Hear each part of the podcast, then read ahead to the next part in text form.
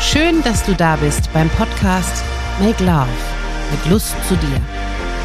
Dr. Annette Hosenfeld und Björn Rustemeyer sprechen über die Polaritäten des Lebens. Ungeschminkt, frech, offen und ehrlich beleuchten sie Themen aus den Bereichen der Liebe, der Partnerschaft, der Sexualität und den Irrungen und Wirrungen des Alltags. Sie legen den Fokus darauf, aus einem bestimmten inneren Dilemma auszusteigen und die eigene Sichtweise zu erweitern und daraus neue Handlungsmöglichkeiten zu entwickeln. Hallo Annette. Hallo Björn. Heute ein super spannendes Thema. Porno und Tantra. Mhm. Was darf ich mir heute darunter Ob vorstellen? das jetzt die passende Dualität ist, weiß ich nicht. Ich finde es schön, das sich gegenüberzustellen. Also ich bin ja Sexualtherapeutin für den geneigten Zuhörer auch, beschäftige mich sehr viel mit dem Thema Sexualität, auch mit den Klienten, spreche viel darüber und auch in der Paartherapie. Und Porno und Tantra ist ja so ein bisschen wie Slow Sex und harter Sex, harter Sex, weicher Sex. So, das verstehe ich ein bisschen drunter. Okay, was ist jetzt davon Tantra? Das Weiche. Das. Handsame. Okay. Für Also die Laien unter Für uns. die Laien unter uns, ja. Also Porno ist ja eher, also das, was man halt unter dem 0 auf 15 Porno auch sieht. Ja, dass der Mann die Frau hart rannimmt und äh, durch, uh, jetzt müssen wir aufpassen mit explizite Sprache, gell? Bitte. Weil ich, äh, bei mir entsteht da die Gefahr, dass ich äh, Wörter benutze, die ich dann nicht benutzen darf. Muss ich auf auch Acht geben, dass, dass Sexualität halt, also das, das klassische, das männliche, die männliche Sicht ist das Subjekt und die Weib, der, das weibliche ist das Objekt. Das meine ich jetzt mit Porno.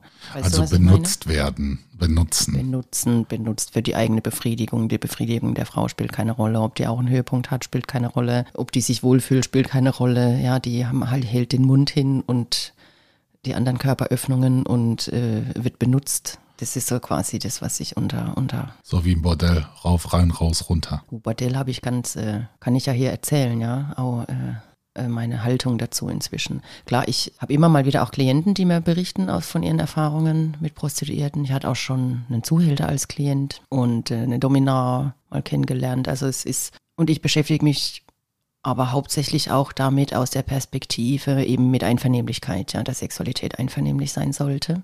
Und das Problem bei Prostitution ist, dass die Frauen nicht den Sex wollen, sondern das Geld. Und quasi deswegen man nicht wirklich von intrinsischer Motivation sprechen kann. Und das sind natürlich auch leider, ja, ist halt ein Umfeld oft mit Zuhältern, dass ja gar nicht die Frauen selbstbestimmt, selbstständig sagen, ich mache mich jetzt selbstständig als Prostituierte und mache das so oft ich will am Tag und habe meine eigene Umgebung dafür, sondern die zahlen ja horrende Mieten an, an, an die Bordellbetreiber und, und müssen das Geld noch abgeben an ihre Zuhälter und so weiter. Wobei es da, glaube ich, mittlerweile auch schon bessere Modelle gibt. Ich will nicht sagen gute, aber bessere, Bessere, Modelle ja, und, und und also- auch eine Liberalisierung etwas stattfindet. Ähm, ja, Also es ist ein schwieriges Thema, weil Verbot, hier in Schweden gibt es ja das nordische Modell, dass Freier bestraft werden statt Prostituierte. In Deutschland wird ja niemand bestraft und ähm, ist einfach legal, legalisiert worden, damit die Prostituierten sich auch anmelden können und so. Aber ich möchte halt eigentlich, also ich plädiere dafür, dass Sexualität einvernehmlich sein soll und dass vor allem, es geht ja gar nicht mal, natürlich geht es um die Prostituierten, aber es geht auch um die 1,2 Millionen betrogenen Ehefrauen zu Hause jeden Tag in Deutschland. In Deutschland haben wir 1,2 Millionen Prostituiertenkontakte am Tag. Das habe ich halt öfters, jetzt wieder nach Corona. Nach Corona. ach ja, während Corona weiß ich nicht genau, wie die Zahlen, wie das war, aber das, und, und, und 80 Prozent davon sind, sind äh, verheiratete Männer, ja, Ehemänner. Und das ist einfach, ist halt und wenn, wenn das rauskommt, die, die Ehe, Ehefrauen sind so verletzt, ja, das ist ja, das kriege ich dann, die sitzen dann vor mir. Und wenn ich dann den Mann frage, jetzt stellen Sie sich mal vor, Ihre Tochter würde das machen, dann sagt er oh nee, finde jetzt auch nicht so doll, aber die Empathie hört halt irgendwie auf, ja, wenn man so geil ist, dann ist wie das Hirn irgendwie im Leerlauf. Und ich möchte gern, dass die Menschen einfach ein bisschen mehr drüber nachdenken, was da eigentlich passiert, ob die ihr Geld dahin investieren wollen oder ihre Energie da rein investieren wollen, wirklich.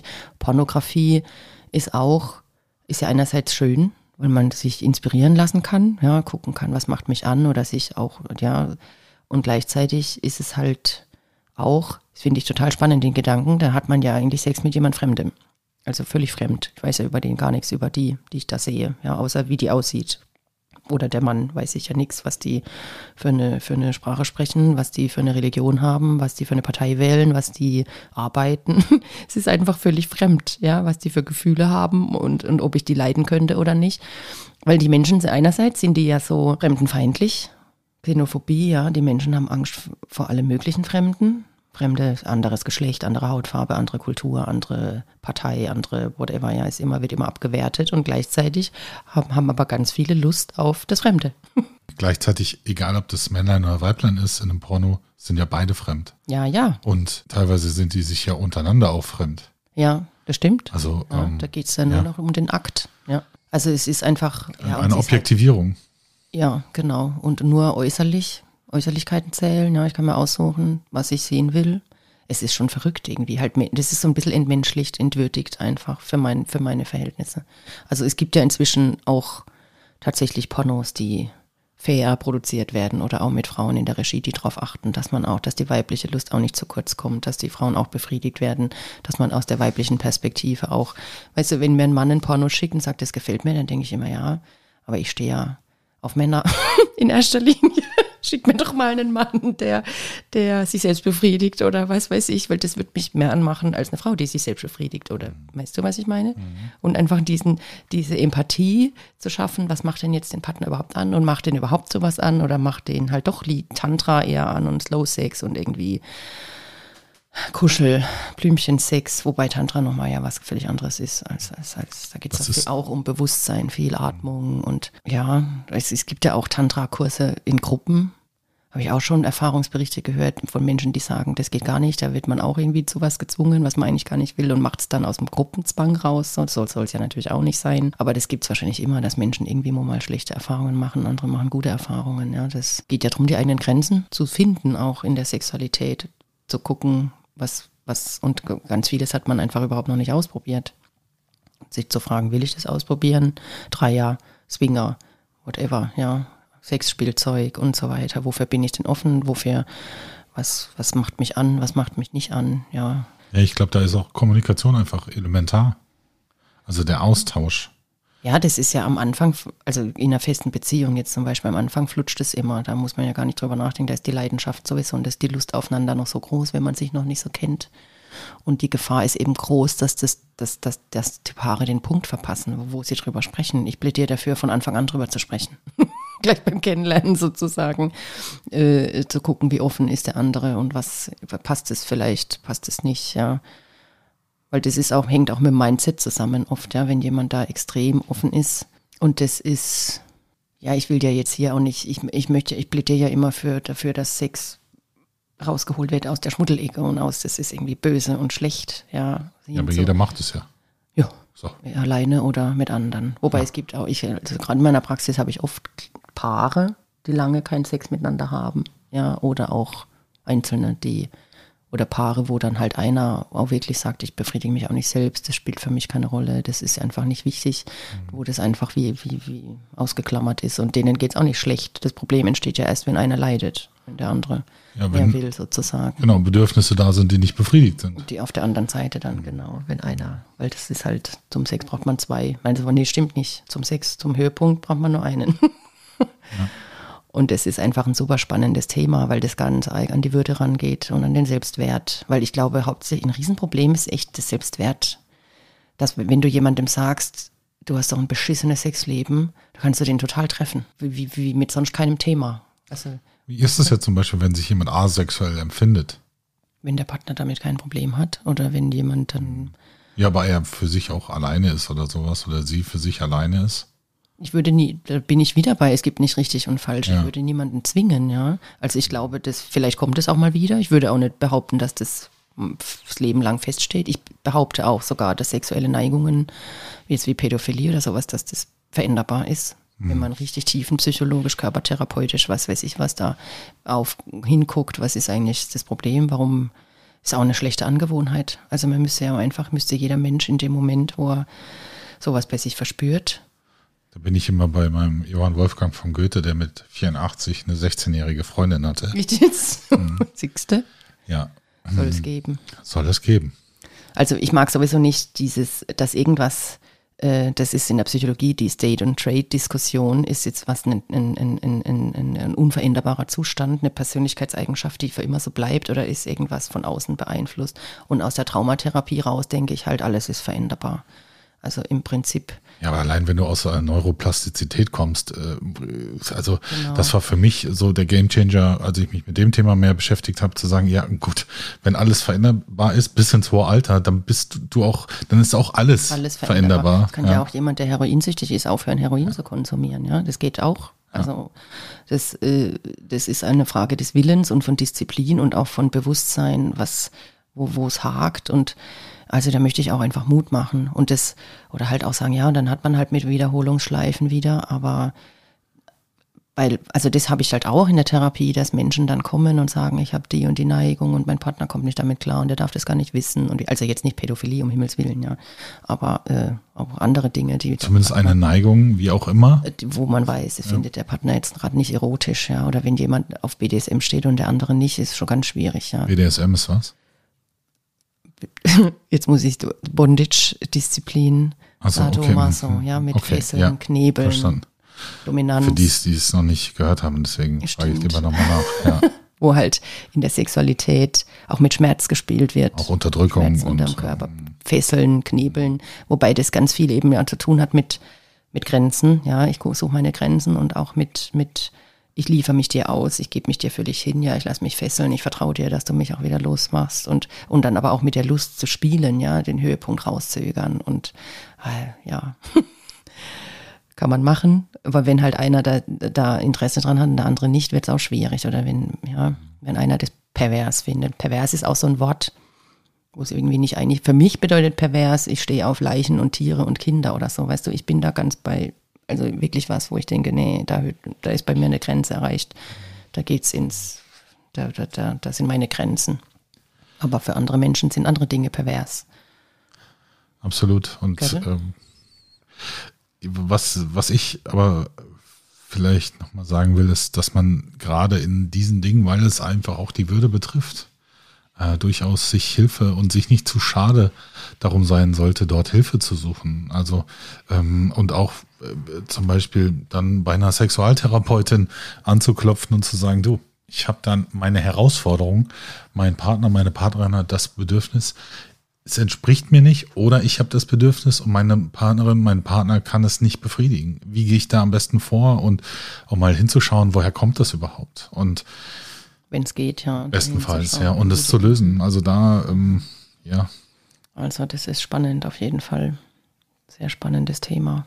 Und das sind halt, schon allein Pornosucht ist auch ein Riesenthema, dass ganz viele Menschen, dass das, und Pornografie für Kinder so frei zugänglich ist, ist ein Riesenproblem, meiner Meinung nach. Ja, weil, ja, eben, ich meine, als ich ein Kind war, ich weiß noch, da gab es plötzlich Privatfernsehen, da gab es plötzlich hier Brüste zu sehen bei RTL.